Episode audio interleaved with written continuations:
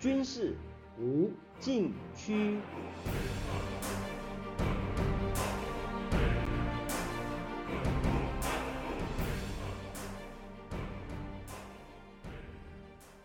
听众朋友们，大家好！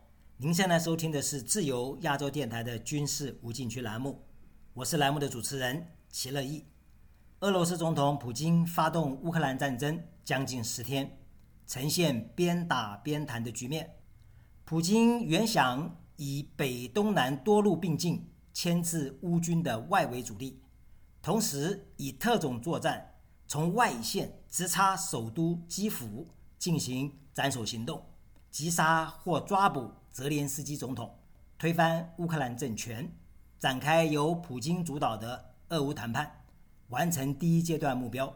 但是突击行动失败，由于俄军初期攻势不如预期。二月二十八日，俄罗斯和乌克兰举行首轮谈判，乌方要求俄军立即停火，并从乌克兰领土撤军，俄方则把乌克兰去纳粹化。和去军事化作为谈判焦点，双方并没有交集，也不放弃谈判。俄罗斯代表团负责人、总统助理梅金斯基指出，双方就所有议题进行讨论，已经找到一些观点，根据这些观点可以预测一些共同立场。下一次会谈将在波兰与白俄罗斯边境举行，主要是商定。继续谈判的进程。他还说，停火问题将在俄乌谈判中讨论，预料谈判会持续下去，但是没有办法确信会有结果，更不意味俄军会放缓攻势。俄军公布战情显示，到三月一日，共摧毁乌军基础设施一千一百四十六处，比二月二十八日公布的数字增加百分之三。行动放缓，到三月二日，转眼上升百分之三十五，再次拉高攻势，为尽快击溃乌军主力作为谈判筹码，普京将发动新一轮强劲攻势。如果乌克兰军民誓死抵抗，化整为零，又有西方援助，战争有可能拖到数周或数月。如果俄乌谈判出现戏剧性变化，又另当别论。此前，普京二月二十七日突然下令提高核武战备，俄军三位一体核打击力量，包括战略火箭兵、北方舰队、太平洋舰队及远程航空兵，开始加强编制，执行战斗值班。这个命令完全超出普京对外宣称的行动目标。乌克兰是无核国家。北约与美国也没有派兵到乌克兰作战，即使西方国家提供军事援助，也都是常规防卫性武器。普京无端无理发出核威慑，究竟企图何在？三月一日，俄罗斯外交部长拉夫罗夫终于给出答案。他指责美国违反不扩散核武器条约的基本规定，仍然在一些欧洲国家部署核武器。另外，北约一些无核国家被赋予核任务，并且正在联合任务的框架下制定对俄罗斯使用核武器的方案。俄罗斯不能接受，要求美国早该把核武器带回家，并摧毁在欧洲的相关基础设施。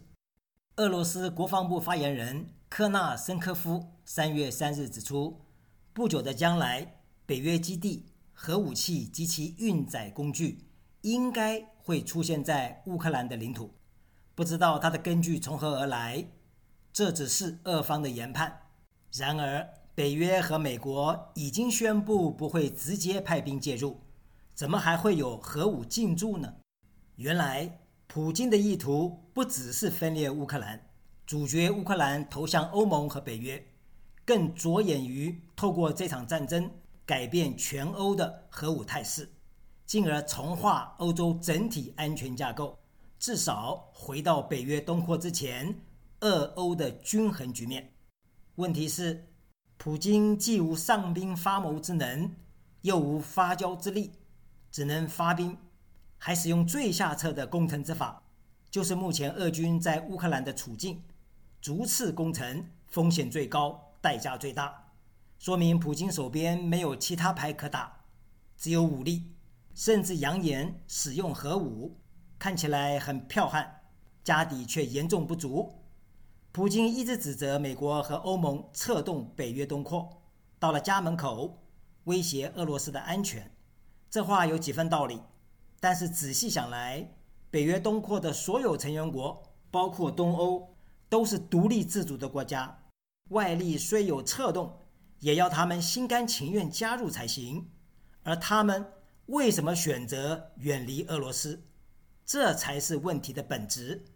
讲到这儿，我们先听一段音乐，稍后继续为您说明。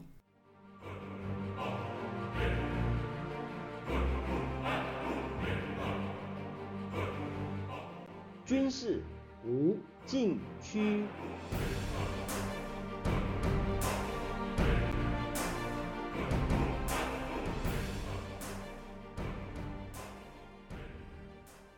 好的，我们回到栏目现场。美国在欧洲储存核武器，也是为了防范俄罗斯，因为俄罗斯约有四千五百个核弹头，美国加上法国与英国的核弹头约有四千三百个，少于俄罗斯。况且俄罗斯拥有普京口中全球无以匹敌的武器，包括居于世界前列的高超音速武器以及强大的常规武力，因此。在整个欧洲地缘版图，谁更需要提高防卫能力呢？是那些在俄罗斯身边的中小型国家，他们也都曾经受过苏联的欺压，需要投向西方自保。俄罗斯反对核扩散，但是普京动不动以核武要挟，反而助长非核国家想要发展核武自保，为防止核扩散做了最坏的示范。普京发动乌克兰战争，眼光放得很远，手段却很粗暴，是冷战思维的延续。美国和北约的做法则不同，不直接派兵，而是运用经济、政治、外交等超军事的制裁手段，迫使俄罗斯知难而退。起初，不少人批评美国和北约软弱姑息，才让普京肆无忌惮。现在看来，这种不硬碰硬的间接路线，可能比出兵更有效，也是冷战后大国竞争避免走向热战的一种新的尝试。其结果也许数周或数月后揭晓。美国总统拜登日前接受网络媒体人科恩在 YouTube 视频网站采访时指出，美国有两个选择：开始第三次世界大战。和俄罗斯开战，或者确保违反国际法的国家付出代价。美国选择了后者。拜登说，目前对俄罗斯的制裁历史上范围最广，包括经济制裁、政治制裁。美国的目标从开始就和欧盟与北约立场一致：俄罗斯将为侵略付出短期和长期代价，特别是长期代价。不仅欧洲。日本、韩国、澳大利亚都加入制裁行列。由此可见，美国已经从更高的战略视野看待战争，使用武力是最低层次。过去二十年，美军征战不止，国力大损。今天，拜登政府做出调整，以超军事手段应对普京发动的乌克兰战争。美国总统拜登三月一日发表国情咨文，指出。美国与盟友联手对俄罗斯实施强有力的经济制裁，包括切断俄罗斯最大银行与国际金融体系的联系，阻止俄罗斯央行捍卫俄罗斯卢布，使普京的六千三百亿美元的战争基金，也就是外汇储备，变得一文不值。美国还将与盟友联手，对所有俄罗斯航班关闭美国领空。孤立俄罗斯，进一步挤压俄罗斯经济，卢布贬值百分之三十，俄罗斯股市市值缩水百分之四十，交易仍处于暂停状态。为了应对冲击，普京下令从二月二十八日起，俄罗斯出口商被要求出售百分之八十的外汇收入，从三月一日起，禁止俄罗斯公民把自己账户的外币或存款寄入外国银行。目前不好判断经济制裁对俄罗斯造成多大影响。伊朗二零一二年因为核计划被逐出环球银行金融电信协会国际支付系统，导致失去百分之五十石油输出收入以及百分之三十国际贸易收入，可见杀伤力之大。拜登发表国情咨文指出，美国将与盟友支持乌克兰人民为自由而战。提供军事、经济及人道主义资源，以及超过十亿美元的直接援助。拜登重申，美国军队没有也不会与乌克兰境内的俄军发生冲突。美军派往欧洲不是为了在乌克兰作战，而是保护北约盟友，以防普京向西推进。为此，美国动员地面部队、空军和舰艇，保护包括波兰、罗马尼亚。拉脱维亚、立陶宛和爱沙尼亚在内的北约国家，美国将与盟友以集体力量保卫北约国家的每一寸领土。拜登还说，乌克兰人民以勇气反击俄军侵入，在接下来的几天、几周或几个月内，乌克兰人民将度过艰难时期。这是一场民主与专制的斗争，民主国家正在崛起。世界显然选择了和平与安全的一方。普京对乌克兰发动战争，尽管在战场上取得进展，但是从长远来看，普京将继续付出高昂代价。讲到这儿，我们先听一段音乐，稍后继续为您说明。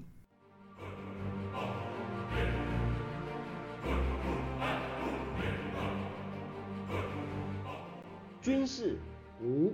禁区。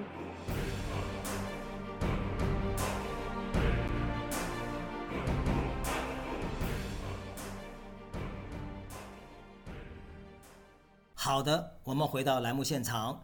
根据目前的形势，乌克兰军民化整为零，尽量避免以大型编队与俄军正面迎战，保存有生力量做长期斗争准备。美国退役陆军上将。曾经担任驻伊拉克多国部队最高指挥官和中情局局长的彼得·雷乌斯，二月二十四日接受《大西洋月刊》访谈时指出，乌克兰领土比伊拉克大，人口比伊拉克多百分之五十。俄罗斯能否占领乌克兰全境，肯定是普京心中最令他不安的问题之一。他认为，乌克兰能否抗击俄军，很大程度。取决于乌克兰人民能否成功控制自己国家的大部分地区。换句话说，战线越长，战场越广，对俄军越不利，因为要分散兵力围剿，而这也有利于西方的军事援助散发各处。不久前，彼得·雷乌斯在慕尼黑安全会议上会见乌克兰议会代表团的成员，对他说。乌克兰有几十个战斗旅，还有特种部队和几十个由平民组成的游击队。一旦全民动员，将使俄军的生活陷入煎熬，就像碰上全身带刺的豪猪，难以吞下。彼得·雷乌斯认为，普京和俄罗斯高层领导应该记得苏联入侵阿富汗的十年有多痛苦，他们应该担心乌克兰很难占领。十九万俄军听起来很多，但能否一周七天、每天二十四小时面对乌克兰人民的抵抗很有问题。如果乌克兰动员大量民众投入战斗，十九万俄军将无法应付。普京可能没有想到出战不利，更没有料到他的入侵几乎遭到全世界抵制，并且使欧洲出现前所未有的团结。民主国家终将战胜。听众朋友们，您现在收听的是自由亚洲电台的军事无禁区栏目，我是栏目的主持人齐乐意，谢谢大家收听，下次再会。